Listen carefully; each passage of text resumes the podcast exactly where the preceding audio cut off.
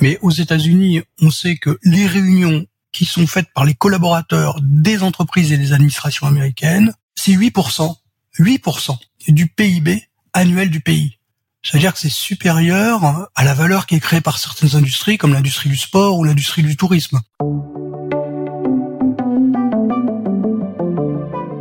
Bienvenue dans Experts en la matière, le podcast d'experts et décideurs qui approfondit avec un invité une tendance ou une actualité pour donner matière à penser aux entrepreneurs.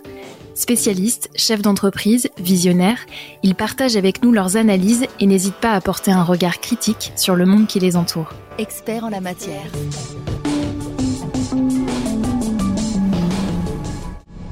Aujourd'hui, nous recevons Bertrand Jouvenot. Bonjour.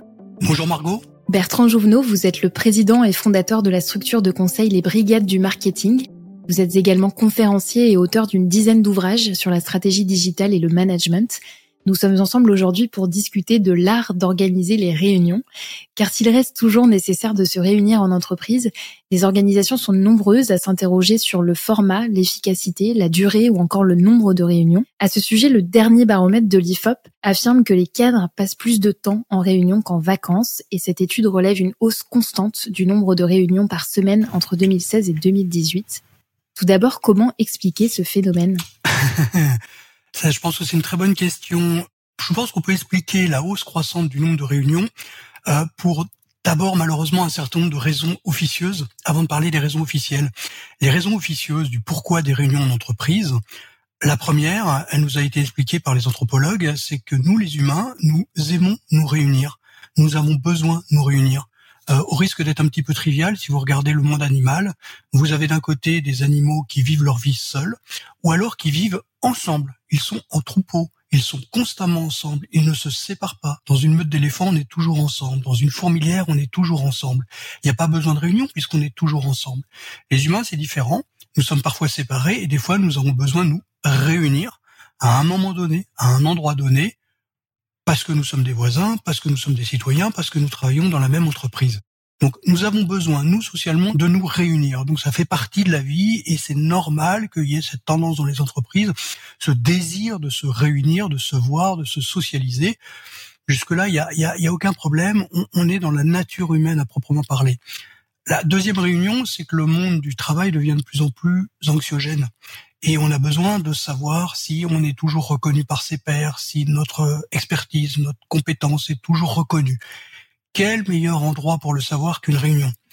Les réunions sont des formidables jauges sociales. Si je vais dans une réunion, je vais savoir si à un moment donné on parle d'un sujet qui relève de mon expertise, si les regards se tournent sur moi, si on m'écoute quand je parle, et je vais du coup pouvoir valider si je suis encore reconnu par mes pairs, si je fais partie du groupe, ou si au contraire on est en train de se tourner vers quelqu'un d'autre qui vient d'arriver dans l'entreprise, qui est peut-être plus jeune que moi et que maintenant on sollicite sur les compétences ou les sujets qui étaient historiquement les miens. Donc, je vais avoir avec la réunion une espèce d'occasion de me rassurer sur la manière dont je suis perçu euh, dans l'entreprise. Et puis la troisième raison, et là c'est presque une maladie, une pathologie des organisations, c'est que les réunions sont euh, devenues euh, finalement une espèce d'alibi, une espèce de prétexte si je dis à mon N plus 1 en fin de semaine, non, non, j'ai pas pu avancer sur les dossiers, ça va pas. Par contre, si je lui dis, oh là là, j'ai été en réunion toute la semaine, j'ai pas eu le temps d'avancer sur mes dossiers, tout d'un coup, il va y avoir une espèce de tolérance. Et puis lui, il pourra pas me reprocher tellement de pas avoir avancé sur mes dossiers, puisque lui non plus n'aura pas avancé sur ses dossiers. Pourquoi? Parce qu'il était dans des réunions, dans une entreprise où il y a de plus en plus de réunions.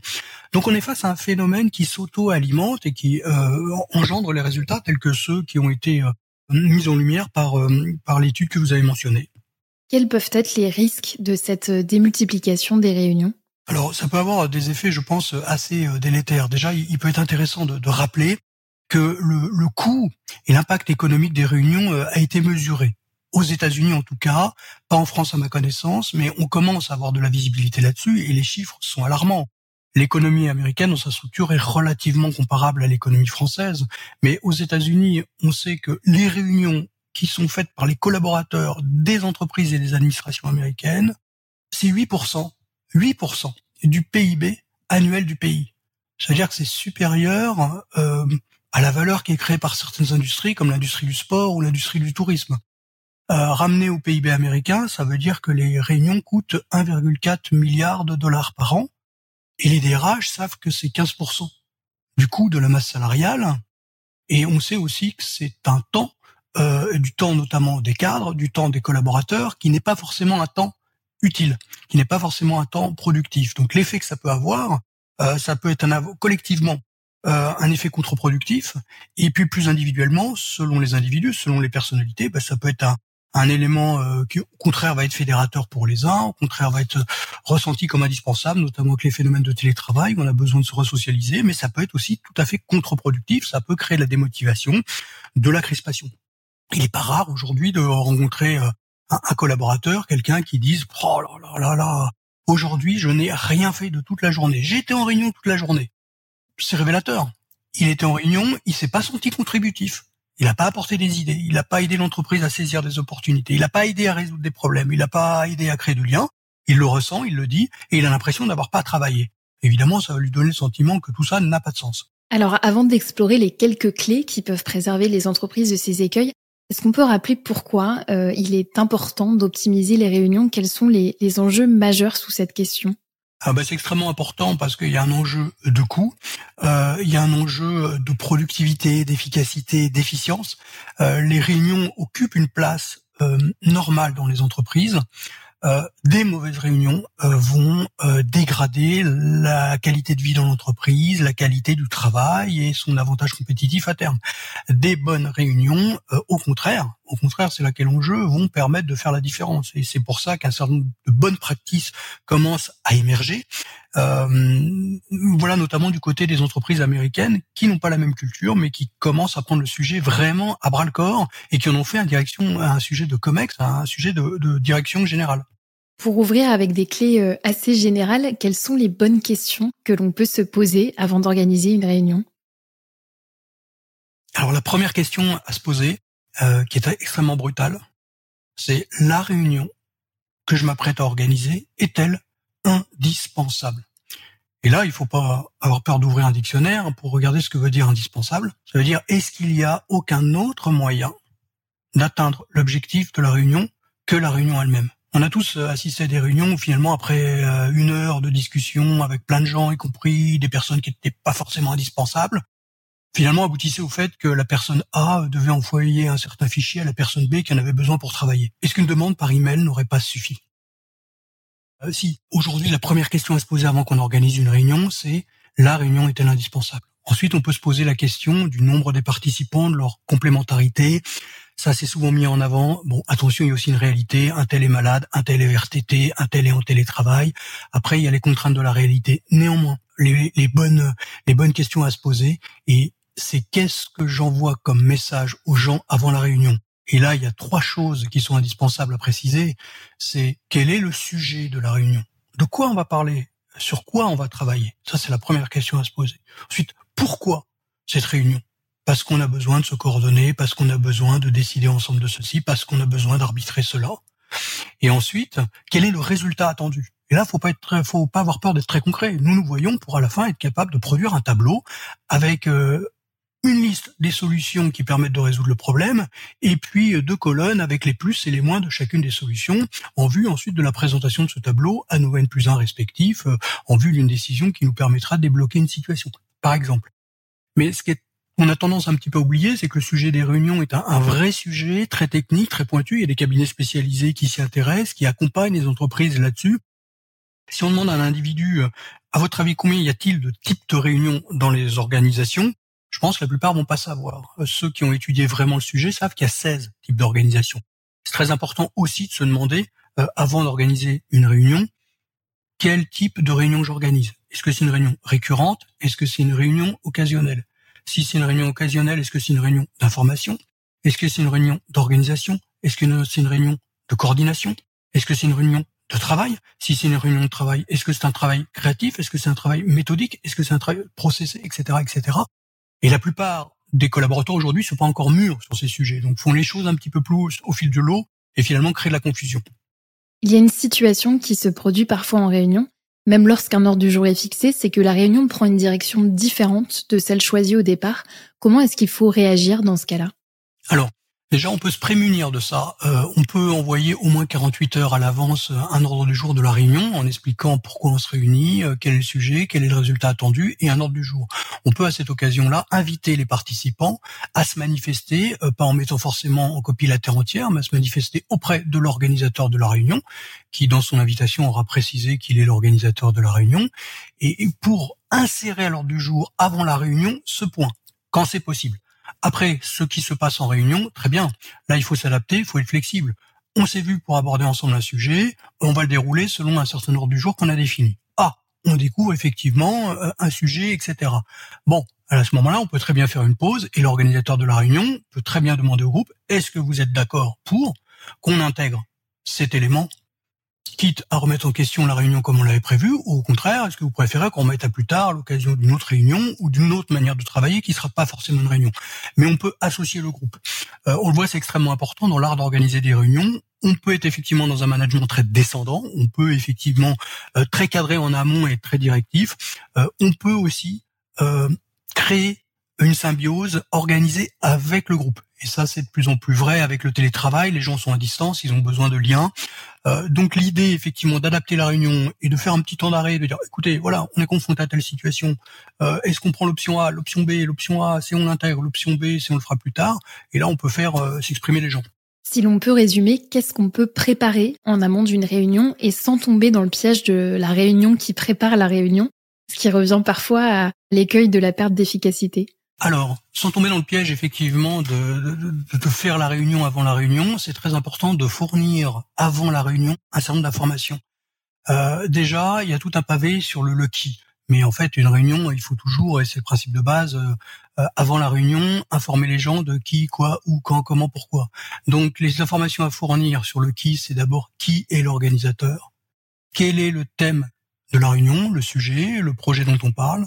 Ça peut être intéressant de préciser quel type de réunion, de quel type de réunion il s'agit. Est-ce que c'est une réunion de coordination? Est-ce que c'est une réunion d'information? Est-ce que c'est une réunion de travail? Ensuite, la date, le lieu, l'horaire. C'est l'air de, rien, mais il y a aussi des gens qui envoient des réunions où on ne sait pas quand est-ce que c'est vraiment, etc. La durée. Euh, S'engager pour une réunion pour une heure ou pour deux heures, c'est pas la même chose.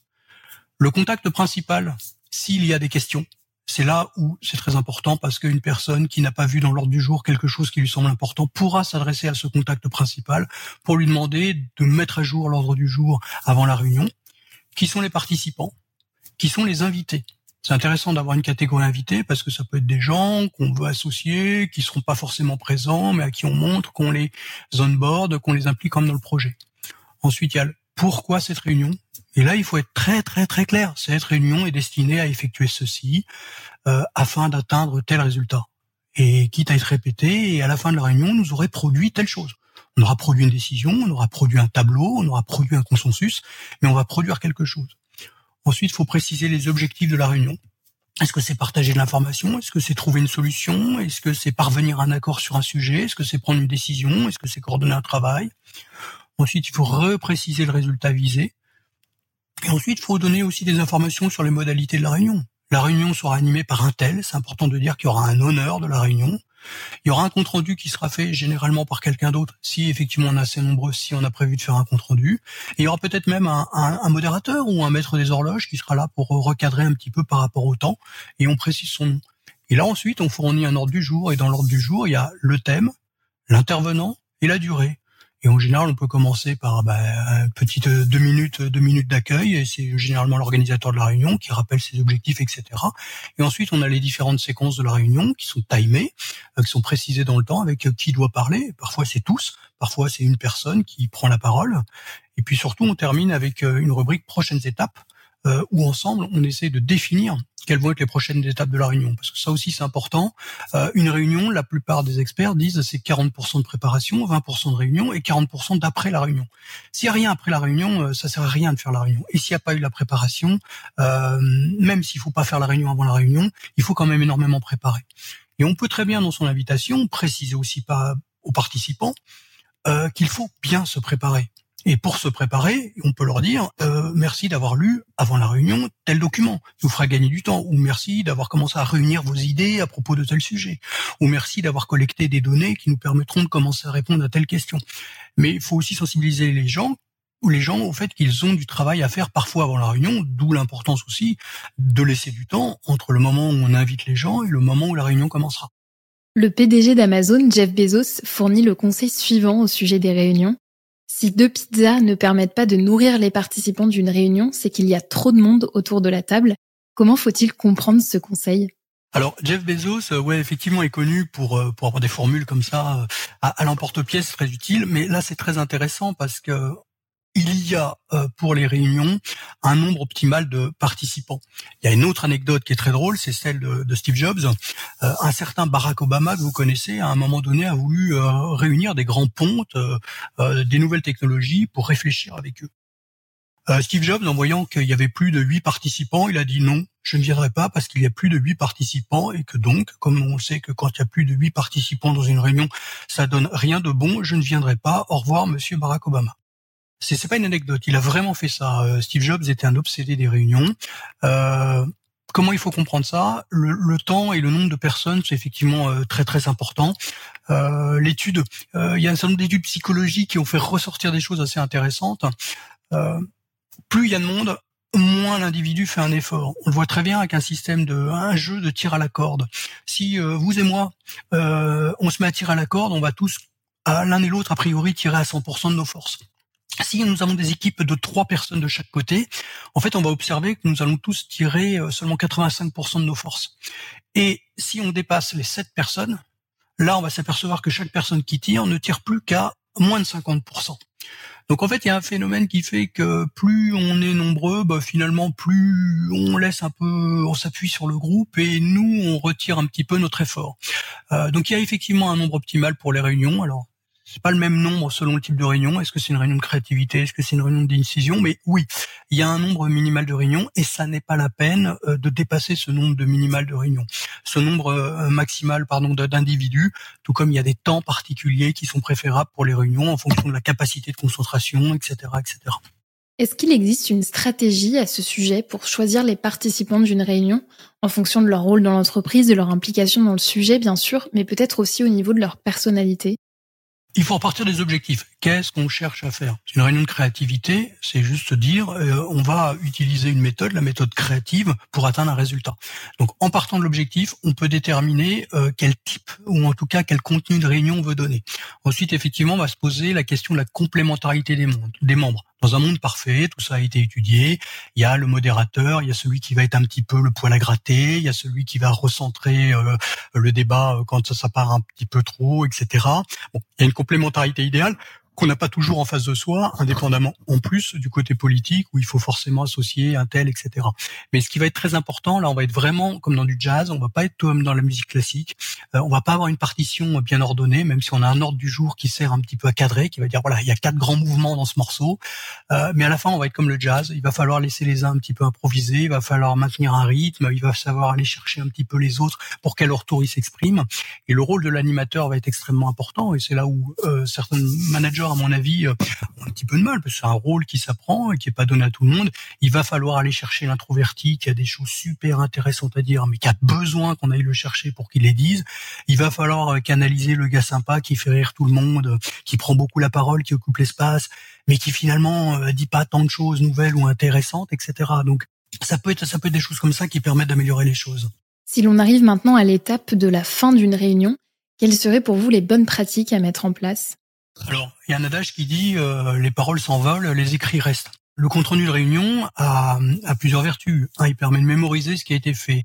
Deux, il peut permettre de rappeler aux participants que ouais, bah ils ont bien travaillé ensemble, euh, les esprits ont convergé, ils ont réussi à trouver des idées, euh, bah, ils sont contents de l'avoir, contents de se le rappeler. Ensuite, ça permet de le montrer à d'autres qui n'étaient pas à la réunion que bah, sur tel sujet, les gens travaillent bien ensemble, sont en train d'avancer, sont en train de produire des contenus. Ça permet aussi d'aller recueillir euh, des feedbacks. Euh, il y a plein de modèles effectivement de compte rendu de réunion. C'est très important de se mettre dans la peau de celui qui n'était pas à la réunion, qui va tout découvrir. Donc on lui rappelle quel était le sujet, pourquoi il y a la réunion, euh, quels quels étaient les objectifs poursuivis et à quoi on est arrivé. Et alors à quoi on arrivé Ça va être assez simple. Est-ce que des décisions ont été prises? Est-ce que des informations ont été mises à jour? Euh, Et surtout, est-ce qu'il y a un plan d'action qui a été prévu? Et le plan d'action, on l'a défini euh, en réunion. C'est quelle action, quoi, faite par qui? Euh, parfois on précise comment, et ensuite on essaie de préciser une durée. Alors c'est pas la peine de se mettre la, la pression, dans les deux semaines, dans le mois qui vient, etc. Et euh, il y a souvent à la fin du plan d'action aussi, ou au début du plan d'action, euh, quelque chose qui fait référence à la prochaine réunion, puisqu'en général une réunion alimente une autre réunion, etc. Au cours de l'année 2021, selon l'IFOP, plus de 57% des réunions auxquelles auraient participé les cadres se sont déroulées en visio, Selon vous, quels sont les effets de cette proportion de réunions euh, tenues à distance? Alors je pense que ça a un effet principalement contrastant. Euh, une réunion, c'est asseoir autour d'une table des gens qui ont des besoins émotionnels, des besoins psychologiques différents. Euh, vous avez celui qui est va arriver à l'heure, voire en avance, qui est très rigoureux dans son travail, qui est dans la méthode et qui va être obsédé par le comment. Comment on va faire? vous avez ceux qui ont un autre profil, qui sont content qu'on se voit, content qu'on échange ensemble, qui pense que c'est important, qu'on puisse discuter. Euh, c'est quoi au fait d'ailleurs le sujet de la réunion Mais c'est pas grave, l'essentiel c'est qu'on se voit, etc. Ils vont plutôt agacer les premiers. Vous avez ceux qui vont se demander pourquoi on est là, et puis il y a ceux qui vont être impatients, pour dire oui bon d'accord on fait ça, mais c'est quoi la suite, à quoi ça va servir, et finalement c'est quoi la raison d'être, etc. Déjà, euh, euh, je pense que le fait que les joueurs soient à distance, il n'est pas le langage du corps ou moins le langage du corps, etc. Euh, les singularités de chacun vont un petit peu peut-être se, se renforcer. Euh, ensuite, euh, effectivement, il va y avoir peut-être une autre difficulté, c'est que euh, le fait de ne pas être présent soi-même physiquement, ne pas être dans la réunion euh, et d'avoir les autres qui sont loin va casser quelque chose d'invisible qu'on réalise pas. Mais quand on est ensemble, il peut y avoir dans la plus belle version des choses, une communion, une communion des esprits, ou au moins une symbiose, ou au moins on peut, euh, les éléments peuvent se raccrocher. Là, on est quand même dans une distance euh, qui refroidit, qui casse un petit peu tout ça. Euh, ça peut être un petit peu endormant, ça peut être effectivement désincarné, etc. C'est pour ça que dans les bonnes pratiques, on voit aussi émerger des nouvelles techniques pour pour animer spécifiquement les réunions à distance. Alors justement, à quoi faut-il veiller lorsqu'on anime une réunion à distance? Alors oui, dans les réunions à distance, bon déjà la, première règle, ça peut être intéressant pour pour un manager ou pour celui qui anime une équipe, d'essayer de, euh, de, de se donner des règles ou se donner euh, euh, une philosophie ou une méthodologie pour la réunion. Ok, on est tous à distance, on est loin, on a des besoins différents, etc. Qu'est-ce qu'on se donne comme moyen d'arriver à faire comme cette réunion? Est-ce qu'on la fait courte? Est-ce qu'on la fait longue? Est-ce qu'on la fait plutôt le matin? Est-ce qu'on la fait plutôt l'après-midi? Il y a quand même un gros sujet. Est-ce qu'on la fait en deux fois? Est-ce qu'on la fait en une fois? Déjà, faut essayer de, de faire dégager comme ça un consensus. Euh, et ensuite, effectivement, il faut essayer d'introduire dans la réunion tout un tas de méthodes, de techniques simples, mais qui vont permettre de casser un petit peu cette monotonie, cette lourdeur qu'ont les réunions à distance. Par exemple, on, peut désigner un maître des horloges, quelqu'un qui, va observer qui a cliqué sur le bouton je lève la main pour prendre une question et qui va dire tiens bah il y a Paul là qui veut une question, qui pose une question et qui après que Paul ait parlé cinq minutes va dire Paul Paul ça fait cinq minutes. Maintenant on va laisser euh, Martine parler qui avait posé une qui voulait poser une question etc. Et on peut choisir qu'à chaque réunion, ce soit un nouveau maître des horloges. Euh, on peut choisir que celui qui fait le compte rendu de la réunion sera une nouvelle personne à chaque fois. Mais on peut essayer comme ça de, de casser finalement cette monotonie euh, de, de, ces rendez-vous devant un écran où on est, ça a l'air de rien, mais on est soi-même chez soi, donc toujours assis à peu près au même endroit devant le même écran. Quand on est dans une entreprise, on n'est pas toujours à la même place autour de la table. D'ailleurs, on n'est pas toujours dans la même salle de réunion, parfois pas toujours dans les mêmes locaux, pas toujours dans le même étage. Il y a moins de monotonie. Euh, là, on est effectivement dans quelque chose qui va devenir beaucoup plus euh, boring et qui va rendre difficile l'implication. Est-ce que vous voyez des avantages sur l'efficacité ou peut-être sur d'autres aspects à organiser des réunions à distance? La principale vertu finalement de, de cette massification du télétravail euh, a augmenté le besoin de se voir. On a été, on a vu que l'un des, des, des, travers du télétravail, c'est que la distance faisait que on se resocialisait énormément à travers euh, euh, à travers des, des, réunions et du coup les, le nombre des réunions a augmenté et du coup on a réalisé que tout ça a été peut-être lourd, peut-être compliqué, peut-être pas forcément bien fait, peut-être coûteux et a amener la question que vous posez aujourd'hui et qui est très importante, euh, qui est la question finalement de l'optimisation potentielle des réunions. Et oui, il y a énormément d'optimisation et d'amélioration possibles. Est-ce qu'il y aurait d'autres bonnes pratiques observées peut-être dans certaines organisations en France ou ailleurs que vous souhaiteriez nous partager? Oui, il y, a, plein de choses très simples. Alors c'est toujours tentant, effectivement, quand on est comme ça dans le management, dans l'organisation, la stratégie, de regarder ce qui se passe aux États-Unis, parce qu'ils sont souvent assez avant-gardistes et puis ils communiquent beaucoup. Mais il y a des choses intéressantes. Alors on a parlé de Jeff Bezos, c'est effectivement qui considérait qu'il fallait qu'il n'y ait pas plus de gens à la réunion euh, euh, que deux pizzas permettent euh, de nourrir. Bon, il y a aussi d'autres choses qui sont très simples. Prenez par exemple chez Apple, ils ont mis en, place une pratique qui coûte rien, qui est d'une simplicité enfantine, qui est basée sur le bon sens, mais qui est salutaire. Chez Apple, vous avez plusieurs types de réunions, les courtes et les longues. Disons que les longues font une heure, disons que les courtes font une demi-heure. Mais vous savez quoi? Les réunions de 60 minutes sont interdites. Elles doivent faire 55 minutes. Et les réunions de 30 minutes sont interdites, elles doivent faire 25 minutes. Pourquoi? Parce que si vous avez une réunion à 9 heures qui se termine à 10 heures, vous serez forcément en retard à la réunion de 11 heures. C'est obligé le temps de quitter la première, même si elle a terminé à l'heure, vous allez passer au lavabo, vous lavez les mains, vous faire autre chose, vous allez croiser un collègue qui va vous interrompre dans euh, le couloir, vous serez forcément en retard, forcément en retard. À la réunion suivante. À la réunion suivante, tu auras forcément quelqu'un qui est très très très très pointilleux sur les horaires, que ça agacera de vous voir arriver en retard. Et dans la réunion, il y aura aussi quelqu'un qui est forcément dans l'empathie, dans l'émotionnel, qui sentira cet agacement de celui qui est agacé parce que vous êtes en retard. Bref, les conditions sont déjà créées pour que ça se passe mal. Solution d'Apple. On ne fait plus de réunions de 60 minutes, mais des réunions de 55 minutes. On ne fait plus de réunions de 30 minutes, mais des réunions de 25 minutes, qui permet de laisser le laps de temps nécessaire pour arriver, pour faire tout ce qu'on a à faire avant d'arriver à l'heure à la nouvelle réunion. Autre exemple intéressant, euh, c'est celui euh, de Google. Google, euh, une slide est affichée avant chaque réunion avec trois euh, phrases que tous les Googlers connaissent. Nous sommes réunis ici pour atteindre un objectif supérieur à notre intérêt individuel. Bref, nous sommes là pour travailler pour l'entreprise jusqu'à preuve du contraire. C'est écrit. Deuxième ligne. Personne ici, personne ici n'a d'agenda caché, sauf à preuve du contraire.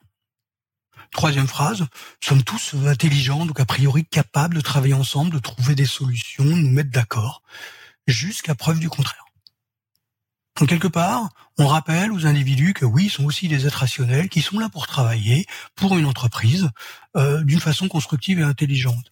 Euh, un autre exemple qui est intéressant, c'est, euh, je sais plus dans, dans, quelle société, quelle startup, mais ils ont un principe, et là ça, ça touche effectivement au nombre maximum d'individus dans la réunion, c'est que tout le monde euh, pose son smartphone au milieu de la table de réunion et on fait une pile. Si la pile tombe, c'est qu'on est trop nombreux. Si elle tombe pas, euh, ben c'est très bien, on la laisse comme ça parce que quelque part, tout le monde envoie le message à tout le monde que je vais pas regarder mon téléphone, je ne vais pas être distrait pendant la réunion. Je suis avec vous, vous êtes avec moi. Ok, on va passer que 25 minutes, mais ça va être 25 minutes intenses. Ça, c'est une autre bonne pratique. Après, il y a eu euh, les cas euh, extrêmes euh, aux États-Unis, qui sont intéressants à citer parce que ça montre bien à quel point les réunions sont un problème. Le cas le plus récent, c'était en janvier, ben, chez Shopify. ils en ont eu marre du trop plein de réunions. Qu'est-ce qu'ils ont fait? Ils ont interdit catégoriquement toutes les réunions de plus de deux personnes. Et ils ont demandé aux collaborateurs de ne plus accepter d'aller dans des réunions. À mon avis, ils vont ajuster, ils vont faire quelque chose derrière, exactement comme Salesforce, qui il y a quelques années avait fait quelque chose de très brutal, de très américain, mais d'extrêmement intéressant. Qu'est-ce qu'ils avaient fait? Ils avaient envoyé un email à tous les collaborateurs en disant attendez, attendez, vous faites beaucoup trop de réunions. Vous savez quoi? On a demandé au service informatique de supprimer toutes les réunions de tous vos calendriers. Tous vos Google Calendar, là, ils vont être vidés. Point. On revient vers vous prochainement. Ils ont laissé passer une semaine. Là, ils ont réouvert les calendriers et la direction générale, sujet de direction générale, pas un sujet de management, sujet de direction générale, a écrit à tous les collaborateurs en disant OK, vous avez été privé de réunion pendant une semaine. Je pense que vous en êtes remis. Je pense que ça vous permettre de comprendre que toutes les réunions que vous faisiez n'étaient pas si indispensables que ça et qu'il y a aussi d'autres moyens d'atteindre les objectifs euh, poursuivis dans les réunions que les réunions elles-mêmes. Vous êtes peut-être plus téléphoné, vous êtes peut-être plus envoyé des emails. Toujours est-il. De nouveau, vous avez le droit de créer les réunions. Mais on vous demande systématiquement maintenant, quand vous créez une réunion, de vous poser les questions suivantes. La réunion est-elle indispensable? Si c'est une réunion récurrente, est-ce que la fréquence euh, ne peut pas être un petit peu amplifiée? Est-ce que ça peut pas être tous les 15 jours plutôt que toutes les semaines? Le nombre de participants est-il le bon? La réunion aurait-elle pu être remplacée par autre chose, etc. Donc, il les conditionne pour justement se poser les questions fondamentales avant de créer de la pollution, des réunions qui seraient trop nombreuses. Tous les podcasts de la chaîne Experts et Décideurs sont disponibles sur le site expertetdecideurs.fr et sur toutes les plateformes d'écoute. N'hésitez pas à vous abonner, à laisser votre commentaire et à liker. La chaîne Experts et Décideurs est une production France Défi réalisée par Circomplex. Expert en la matière.